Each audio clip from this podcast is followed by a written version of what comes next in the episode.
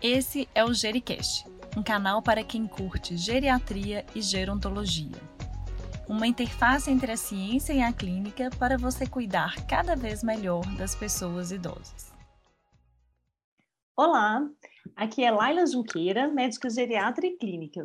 Hoje estou aqui com vocês para mais um episódio especial do nosso Gericast, um podcast com conteúdo em geriatria e gerontologia. No episódio de hoje, nós teremos a honra da participação do Dr. Guilherme Pimenta para abordarmos os desafios da insuficiência cardíaca avançada nos idosos e os cuidados paliativos nessa fase. Dr. Guilherme Pimenta é cardiologista membro do Serviço de Cardiologia do Hospital das Clínicas da UFMG e do Hospital Socorro. É também membro do Corpo Clínico da Clínica Mais 60 Saúde. Doutor Guilherme, é uma alegria contarmos com a sua presença aqui hoje dizer que, que, que é um prazer para mim, né, participar dessa, dessa conversa com você sobre um tema tão, tão relevante, né, tão importante na nossa rotina. Nós que agradecemos, Guilherme, a sua disponibilidade aí, a contribuição. Então, conta para a gente um pouquinho o que é insuficiência cardíaca e, especificamente, aí a insuficiência cardíaca avançada, que vai ser nosso tema principal da conversa de hoje. É. A, insuficiência cardíaca, na verdade, né, o, o, a, é, é, o conceito né, mais, mais conhecido da insuficiência cardíaca é uma síndrome clínica né, no qual o coração é incapaz de, bombear sangue de forma a atender às necessidades dos tecidos. Ou, quando ele consegue fazê-lo, ele faz através né, de elevadas pressões de, de, de enchimento. Ah, pode ser causado por alterações né, estruturais ou funcionais do coração e vai caracterizar por alguns sintomas resultantes ou do baixo débito, né, ou dos elevados, das elevadas pressões de enchimento pode acontecer, né, no repouso ou no esforço. A, a insuficiência cardíaca né, é definida somente em três, né, três fenótipos. A gente tem a insuficiência cardíaca de injeção reduzida, que é aquela com a fração de injeção abaixo de 40%. A insuficiência cardíaca de injeção intermediária, que a, a, né, contempla os pacientes que têm a fração de injeção entre né, 40% a 49%, e a insuficiência cardíaca com fração de injeção preservada, que são aqueles pacientes com fração de injeção acima de 50%. Já o contexto, né, o, né, o, conceito né, de insuficiência cardíaca avançada, ela é, é, é a insuficiência cardíaca em que o paciente apresenta sintomas graves que a, tem uma interferência muito significativa no seu dia a dia, apesar do tratamento clínico otimizado. É o que a gente chama né, também de insuficiência cardíaca refratária, em muitos casos, né, insuficiência cardíaca em estágio uh, final. Então, é uma síndrome clínica, né, uma evolução da insuficiência cardíaca já com né, mais, mais sintomas, né, sintomas mais significativos e, é, e persistentes. Sim. E na prática clínica, é, fazer essa diferenciação é muito importante, né? E até no dinamismo aí da doença, nas classificações entre os estágios e as classes da insuficiência cardíaca, você pode falar um pouquinho para a gente, Guilherme? Ah, né, os estágios da insuficiência cardíaca, ela, assim como outras né, cardiopatias, ela, a, é, é ela né, estágios que vão de A até B. Né? O estágio A é aquele paciente que tem o risco de desenvolver a doença, mas não tem a doença estrutural presente nem sintomas da insuficiência cardíaca. Por exemplo, paciente que tem a hipertensão ou tem uma condição, condição genética que possa levar a uma miocardiopatia. O estágio B são os pacientes que já têm a doença presente, mas são assintomáticos. O estágio C são os pacientes que têm a doença né, estrutural presente, mas tem sintomas atuais de prévio, então, o paciente que, mesmo no passado, né, não importa quanto tempo, se ele teve sintomas né, associados com insuficiência cardíaca, ele vai ser já né, classificado como estágio C. O estágio D é da insuficiência cardíaca né, refratária. A gente tem uma, uma outra forma né, de caracterizar a insuficiência cardíaca, de, né, de estagiar, que é através de, de, do, da progressão da doença. Ah, então, a gente tem né, nesse tipo de, de, caracterização, a gente tem três estágios da doença. Então, a gente tem o estágio 1, que o paciente com uma doença, a doença crônica, uma doença mais, mais estável, e na, no, no, nesse momento, né, o manejo clínico, baseado principalmente no prognóstico da doença, é o mais importante. São aqueles pacientes, né, normalmente classificacional de 1 a 3.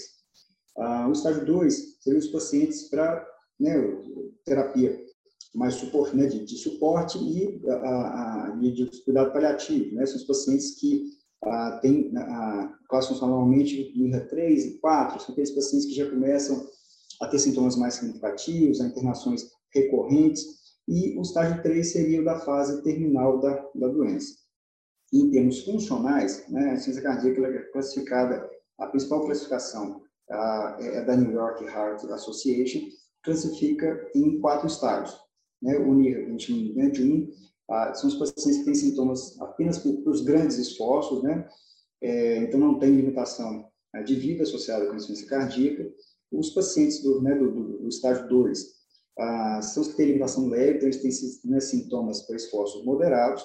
Ah, os três, né, né, em termos de, de evolução, tem limitação importante, porém não tem sintomas em repouso. E o estágio 4 são sintomas, né, pacientes que têm sintomas mesmo em, em repouso. Né, são os pacientes mais, mais graves. E como é em relação assim, à epidemiologia da insuficiência cardíaca, considerando aí principalmente os idosos, como que é? A insuficiência cardíaca, assim, ela é uma doença ah, extremamente prevalente, né? não só no, Brasil, né? no mundo inteiro é muito prevalente a doença. Então, a gente ah, estima que né, existam mais ou menos aí, de 20 a 40 milhões de pessoas né, portadoras de insuficiência cardíaca no mundo. E ela é uma, uma doença que essa, a prevalência ela tende a aumentar com, com a idade da, da população. Então, por, por exemplo, a paciente de 55 a 64 anos de idade, a gente tem cerca de 1% da população acometida. Isso vai aumentando com o passar da idade, então, né, e acima, por exemplo, de 85 anos, a gente tem um acometimento de cerca de 17% da, da população. Então, a gente levar em conta né, que a, né, a, expectativa de vida da população ela tem, né, tem, tem aumentado progressivamente. O tratamento né, da, da insuficiência cardíaca também tem melhorado continuamente. É, a gente vê que é, né, a, a, prevalência né, dessa, da, da doença, o número de, de pacientes acometidos tende a ser cada vez maior.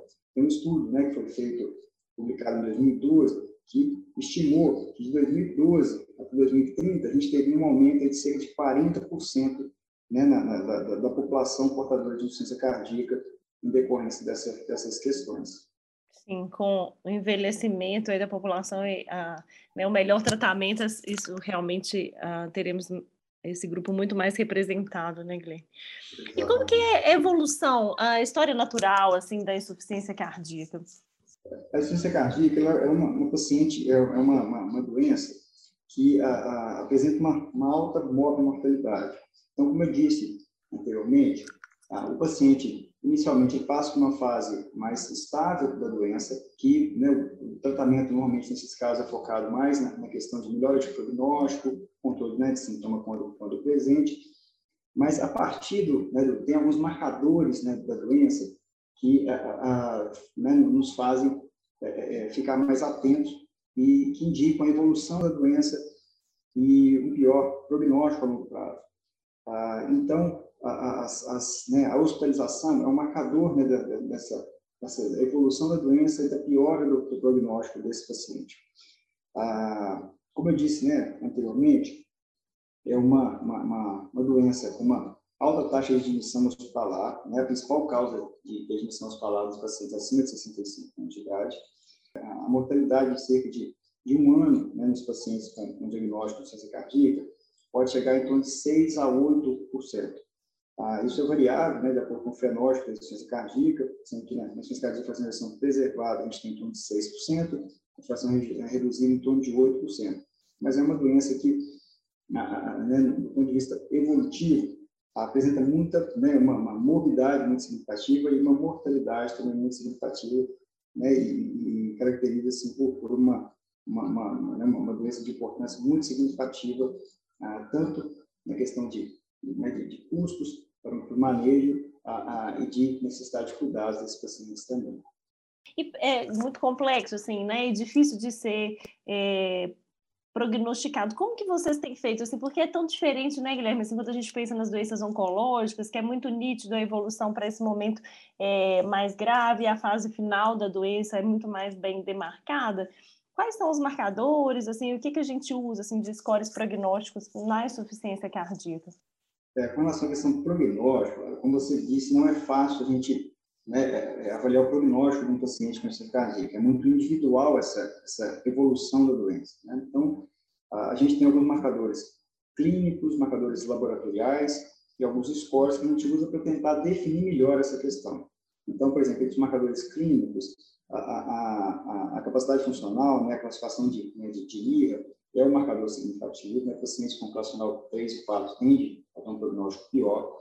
Né? Entre os biomarcadores, né, o BNP e o ProBNP, apesar de não estarem presentes em nenhum dos esportes, eles ah, são marcadores também de, da, da, da doença, então né, tem uma elevação progressiva, marcador de pior evolução da doença. A, a capacidade funcional medida através né, do, ou do teste ergométrico, da ergospirometria, né, se ela foi evoluindo com uma piora, né, um paciente foi evoluindo com uma piora da capacidade funcional progressiva, isso também é um marcador de, pior prognóstico. E a gente tem os scores, né, que vão associar né, critérios clínicos, critérios né, laboratoriais, a etiologia da insuficiência que entra em alguns scores, para tentar definir melhor né, o prognóstico desses pacientes. Então, por exemplo, né, entre esses, ah, né, esses, esses alterações clínicas, né, critérios clínicos são avaliados nos scores, a idade, por exemplo, né, que é uma, uma, uma, questão muito relevante, a, a, mortalidade tende a aumentar com o aumento da idade então, nesses pacientes. O sexo feminino, por exemplo, tem uma, uma, uma melhor sobrevida em relação ao sexo masculino. E além desses, né, dessa, desses scores, desses, né, desses marcadores, a gente tem algumas, algumas questões na evolução da, doença que nos fazem pensar em pior prognóstico né, para alguns pacientes. Por exemplo, o paciente que está piorando progressivamente a função renal, o paciente que está necessitando né, de terapia endovenosa com maior frequência, ah, precisando de, né, de, de, de, aumento progressivo né, de terapia diurética para da congestão, ah, pacientes que né, às vezes estão apresentando perda de peso né, a, a significativa, sem intenção de perder peso e sem que essa, né, essa redução de peso seja relacionada com a perda hídrica, né, que a gente uh, caracteriza como caquexia cardíaca, é um marcador de pior prognóstico. As arritmias malignas né, são marcadores de pior prognóstico. Uh, as internações, né, por exemplo, o paciente que nos últimos seis meses teve mais de uma internação, ele é um paciente que tende a evoluir com, com pior prognóstico, uma, né, uma possibilidade de reinternação maior. Tá? Então, é um conjunto de dados que a gente utiliza para tentar avaliar o prognóstico desses pacientes. Lembrando que um dos, né, dos esportes que a gente pode, né, que, que a gente utiliza, uh, e existem muitos né, que a gente pode uh, ter em mãos, nenhum deles né, consegue definir com certeza como é que vai ser a evolução da doença. É muito individual. Né? Entendi. Então, essa avaliação multifatorial mesmo, né? Assim, e principalmente, a, a, me parece, a, a, importância de ter um médico de referência que possa fazer essa sequência, né? essa avaliação é, longitudinal aí do paciente para perceber esses múltiplos sinais aí de que o, o paciente está encaminhando para a fase mais avançada da doença dele é. mesmo. Exatamente, com certeza. Essa questão, igual você falou, essa questão da avaliação longitudinal é extremamente importante, né? Um médico que né, acompanha o paciente desde o início da doença, ah, consegue né, perceber né, de forma evolutiva ah, que o paciente às vezes está tendo sintomas né, com maior frequência, está ah, precisando às vezes né, de, de, aumento da, da dose diurético, ah, ah, evoluindo com uma piora progressiva renal. Então, são dados que, que, né, que auxiliam nessa, nessa avaliação prognóstica. Sim. Você, você falou muito aí da, do impacto, né, assim, na qualidade de vida, como a doença traz muita morbidade, impacto na funcionalidade, né? Então não tem como a gente deixar de falar da importância do olhar paliativo, né, dos cuidados paliativos na insuficiência cardíaca e como que é, esse cuidado é feito aí pelo cardiologista de referência, pelo médico de referência desse paciente, né? Ou se sempre é encaminhado para uma equipe de cuidados paliativos, quando que isso é feito? Essa questão do, do cuidado, né, do cuidado paliativo na insuficiência cardíaca é, é, algo muito interessante e muito importante. Né? A gente tem uma, uma doença com potencial de mortalidade que se iguala a algumas neoplasias, mas com uma evolução, né, uma curva de evolução que é diferente da, da, né, da maioria das neoplasias. Ah, e, e né, existem muitos estudos né, de, de relacionando né, é, o cuidado paliativo em insuficiência cardíaca e eles mostram um benefício muito significativo em termos de melhora dos sintomas dos pacientes, redução de hospitalização e ainda melhora a qualidade de vida desses pacientes. Então, é algo que realmente, quando né, indicado, ele deve né, fazer parte do, do tratamento desses pacientes com insuficiência cardíaca né, mais, mais avançado. Ah, o cuidado paliativo né, primário, ele, ele pode ser, né, ele deve ser, ser realizado pelo médico de referência, seja o cardiologista, o clínico, o geriatra, e ele vai começar com a, a, uma orientação adequada do, do paciente, a educação do paciente sobre a questão da, né, da, da, doença, da evolução da doença, do prognóstico da doença, dos riscos associados, a, a, do, do, da importância da, né, do, da, da, terapia medicamentosa, né, da, aderência à terapia medicamentosa, da importância, inclusive, da restrição límbica. Então, a educação do paciente sobre a doença tá, e o manejo com a doença é extremamente importante. Ah, além disso, as estratégias de controle né, de, de, sintomas mais frequentes na, insuficiência cardíaca ah, é algo que né, pode ser realizado pelo, né, pelo médico de referência. Então, um controle de, de dispneia, de dor, né, de fadiga, de náusea. Ah, esse, né, esse cuidado inicial né, pode, mas deve ser feito pelo médico de, de referência. Uma abordagem de outras comorbidades associadas, por exemplo, né, a depressão é algo que está né, tá, tá muito presente nos pacientes com insuficiência cardíaca. Então, de 20% a 40% dos pacientes com insuficiência cardíaca, eles podem desenvolver depressão. Então, esse tratamento adequado é extremamente importante. A, a questão do, né, do, da abordagem do sofrimento né, causado pela doença, que às vezes confunde com, com, né, com, com questão depressiva, com ansiedade. Então, essa, essa, essa abordagem é, ampla da, da, doença, não só relacionada com né, a, o uso das medicações tem né, benefício prognóstico, mas no tratamento de sintomas, na, na, na, na, educação do paciente, nessa abordagem das outras, né, de outras comorbidades associadas é extremamente importante e de início pode ser feito pelo, pelo médico né, é, é assistente, que a gente chama de cuidado paliativo primário.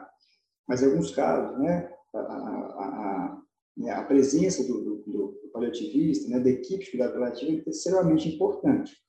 Então, para aqueles casos mais complexos, né, por exemplo, pacientes com, com né, tem dor tem sintomas né, de dispneia refratários, ah, né, um manejo, por exemplo, de transtorno depressivo ou de ansiedade mais complexos, é, esses pacientes devem ser, né, ter, ter, né, o médico né, a, de referência deve ter né, o cuidado, né, o paliativista como, como, como, aux, como um auxílio para o tratamento dessas, dessas questões. Muitas vezes o paciente solicita a presença do o acompanhamento pelo cuidado paliativo, visando melhora de, de qualidade de vida, melhora de sintomas, né, é importante nesses casos também. Quando o paciente, por exemplo, tem dificuldade de compreensão e aceitação da, da, da, da doença, da evolução da doença, né, a, ou que familiares, cuidadores, né, a doença ela causa um sofrimento não é só do paciente, né, do, a família né, e os cuidadores também podem ficar sobrecarregados e sentir muito essa questão. Então, a, né, a abordagem com, com, com todo né, o ciclo a, familiar, a, o paciente tem comorbidades significativas, né, por exemplo, tem falência renal, doença pulmonar crônica de tipo grave, com necessidade de auxílio domiciliar, os pacientes com, com demência, ah, né, às vezes né, doenças malignas associadas. Então, nesses casos mais complexos, a presença do coletivista é extremamente importante. Né? É, é o, o, médico assistente, muitas vezes, ele não tem condição de, né, de oferecer melhor cuidado nesses casos, tem que ser realmente um tratamento especializado. Eu acho que nesses casos, né, a presença do, da equipe de cuidado paliativo é extremamente importante.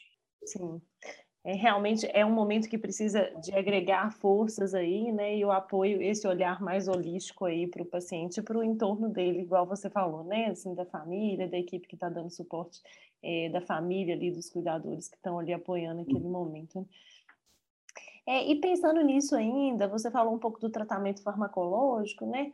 É, aí para as doenças, é, para os sintomas associados, dispneia, dor, ansiedade, depressão. É, mas em relação ao tratamento não farmacológico, Guilherme, o que, que a gente é, teria nesse momento aí?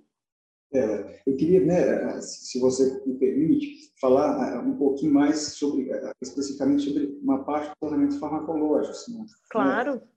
Ainda a, fazer alguns comentários, uh, e depois do, da terapia não farmacológica. Né? A, a gente sabe que a insuficiência cardíaca ela tem sintomas que são extremamente limitantes é, é, e que alteram muito a qualidade de vida, né? que trazem uma, uma piora muito significativa da qualidade de vida do paciente se não forem né, adequadamente abordados. Então, por exemplo, né, a dispneia, né, que é o sintoma né, mais assim, característico da insuficiência cardíaca, mais importante da insuficiência cardíaca, ah, o tratamento né, inicial, muitas vezes, é feito com, a diurético terapia. Ah, né, a gente utiliza mais o diurético de alta, às vezes pode associar outros diuréticos associados, né, dependendo da refratariedade do tratamento. Ah, os pacientes internados, às vezes, a gente pode lançar mão de inotrópico, né, de vasodilatador parenteral, e nos casos refratários, a morfina é, é, é uma, uma, medicação que pode auxiliar, não só no paciente internado, mas ambulatorial também. Ah, mas, como eu já disse, né, esse ponto né, da, da, da, do sintoma refratário, o cuidado, né, o paliativista, ele auxiliaria muito nesses casos. Aí, por exemplo, na dispneia, em caso né, refratário até o uso da, da morfina, pacientes com hipóxia, por exemplo, o neoxigênio seria né, de, de, de, grande auxílio. A, a dor também assim, é uma, uma, uma, um sintoma extremamente frequente nos pacientes com insuficiência cardíaca. É interessante que, que a, né, a frequência né, do, do, desse sintoma, né, ela, né, nos pacientes com insuficiência cardíaca avançada, é de 40% a 75% desses pacientes têm, dor né, significativa, dor que piora a qualidade da vida. É, e o uso do opioide, né, nesses casos, ajuda muito. Tem um estudo publicado há alguns anos, que chama PAIN, né, HF, PAIN Heart Failure, ah, que mostrou que o opioide foi a única medicação nesses casos que conseguiu o controle de dor. Ah, e, e, e, então, é uma, uma, medicação que a gente pode utilizar nesse, controle. Ah, lembrar da contraindicação aos ANS. Né? Os ANS são medicações que é, é, podem ah, provocar piora do renal, podem provocar né, piora da, da, da né, retenção de, de sódio, isso pode piorar sintomas. É, outro né, tipo de sintoma muito frequente na insuficiência, né, cardíaca avançada é a questão da ansiedade. Né? E aí, é, é, contencionistas poderiam ajudar, né, principalmente o uso do benzodiazepina, ah, e a depressão, como eu falei anteriormente, com os inibidores de captação de, de serotonina, lembrar que no, na, na, depressão especificamente, ah, né, e, e para manejo de outros psiquiatras, o triciclo ele não deve ser utilizado né, no paciente com insuficiência cardíaca pelo risco de, de, de arritmias. Ah, além do tratamento farmacológico, né, o não farmacológico dos pacientes com insuficiência cardíaca é extremamente importante. Então, como eu já disse, ele parte de uma orientação adequada do paciente com relação à doença, com relação aos sintomas, com relação a meios né, de, de, de, tentar evitar né, uma, uma, uma, uma pior, pior evolução, ah, o suporte psicossocial, a atividade física, né, a reabilitação cardíaca tem uma, importância grande nesses pacientes, mesmo com doença mais avançada, de melhor qualidade de vida, de melhor capacidade funcional. É, lembrar que esses pacientes né, de, de doença cardíaca avançada, muitas vezes, têm dispositivos né, de, de, de, de a, a, a, é, é implantados, ou CPI ou a terapia de ressincronização. Né? A, a terapia de ressincronização, ela tem um benefício muito grande em termos de sintomas, principalmente o paciente que é bem ressincronizado. Então, esse não deveria ser, ser desativado, né, esse dispositivo. Mas o CDI, a, a, nos pacientes com, com, com insuficiência cardíaca né, mais avançada, é, um dos mecanismos de morte né, desses pacientes é por, é, por arritmia. Né? Os dois principais mecanismos de óbito seriam por evolução da insuficiência cardíaca e por arritmia. E aí o CDI, né, em alguns casos, eles podem né, intensificar o sofrimento pela, pela coisa de né, choques sucessivos, desconforto associados com choque. Então, nesse caso, é, depois de uma discussão adequada com, com, com a família, é, indicado né, a desabilitar o dispositivo. Ah, lembrar também que, que esses pacientes, né, que, que, alguns pacientes com insuficiência cardíaca né, grave, insuficiência cardíaca avançada, podem ser candidatos a uma terapia né, a, a definitiva, seja ela cirúrgica, quando tem valvopatia né, associados, ou até mesmo transplante cardíaco, né, observando né, principalmente né, na, na população geriátrica, né, existem algumas contraindicações associadas com comorbidades, com fatigas, a questão da idade também a, a, é levada em consideração na né, paciente normalmente acima de 70 anos de idade, com contraindicação para né, entrar na fila do, do, do transplante. É muito complexo, né, Guilherme? Assim, mas realmente o foco é sempre esse, né? Pensar na qualidade de vida, nos anos com mais qualidade aí e é, investir nessas terapias que melhoram isso mesmo, né? Que a pessoa tenha uma, uma sobrevida com qualidade mesmo.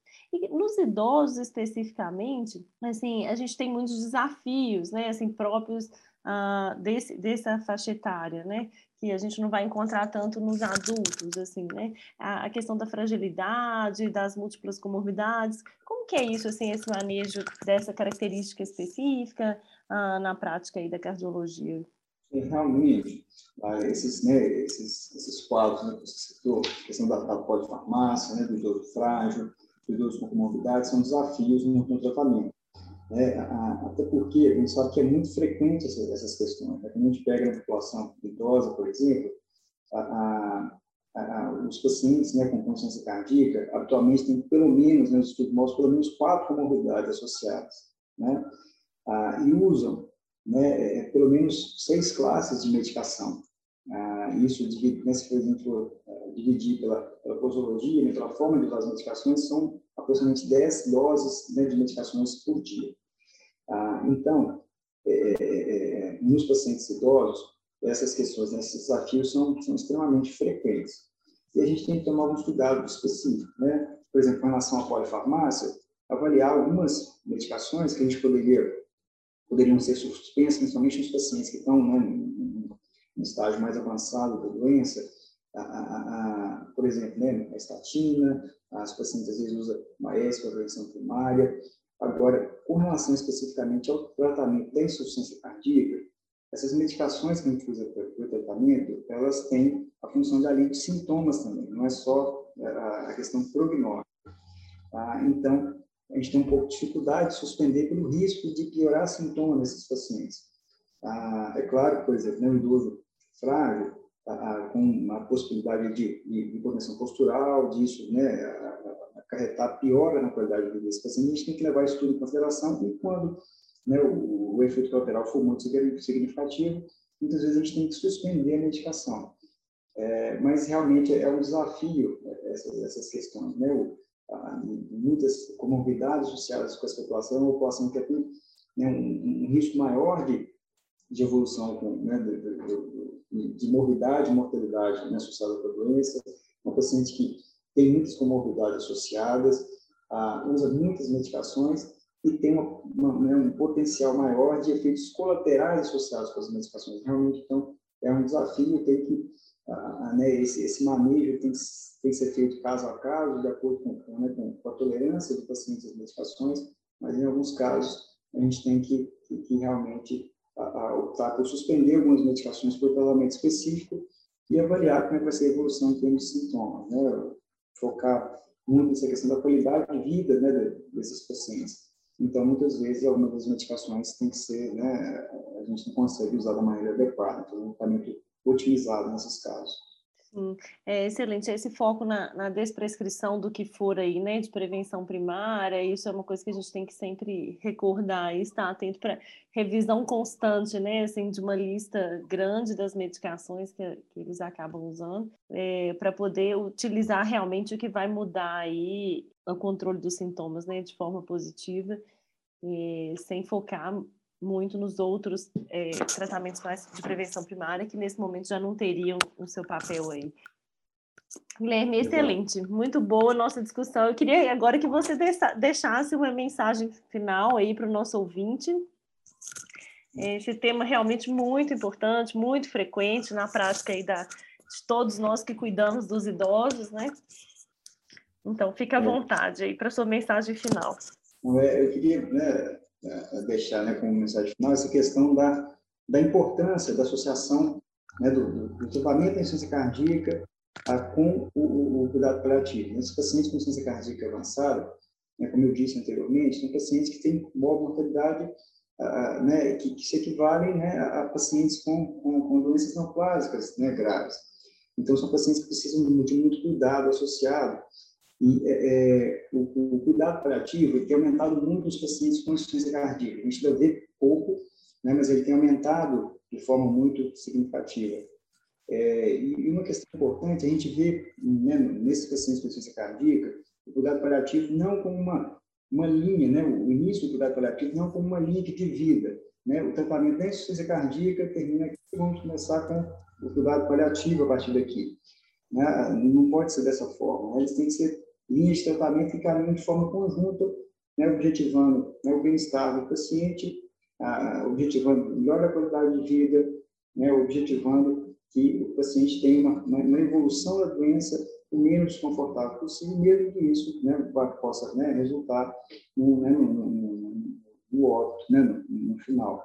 Mas eu acho que tem que ser uma, uma terapia que vai caminhar junto com, com, né, com, com as medicações e com o tratamento. Acho que a gente não, é, é, é, com, com, com ampliação da, da, do cuidado curativo, né, com mais estudos presentes, eu acho que a gente está né, vendo o cuidado curativo como uma, uma, uma alternativa de tratamento a, né, a, caminhar conjunto com o tratamento das, das doenças de base, não como né, uma definição de, de interromper o tratamento aqui da, da, da, da doença com focar só em cuidado paliativo. Acho que na cardíaca tem acontecido isso uh, e, e, tem sido cada vez mais utilizada e é, é realmente uma, né, uma, uma forma de, de, tratamento que traz muito benefício para o paciente.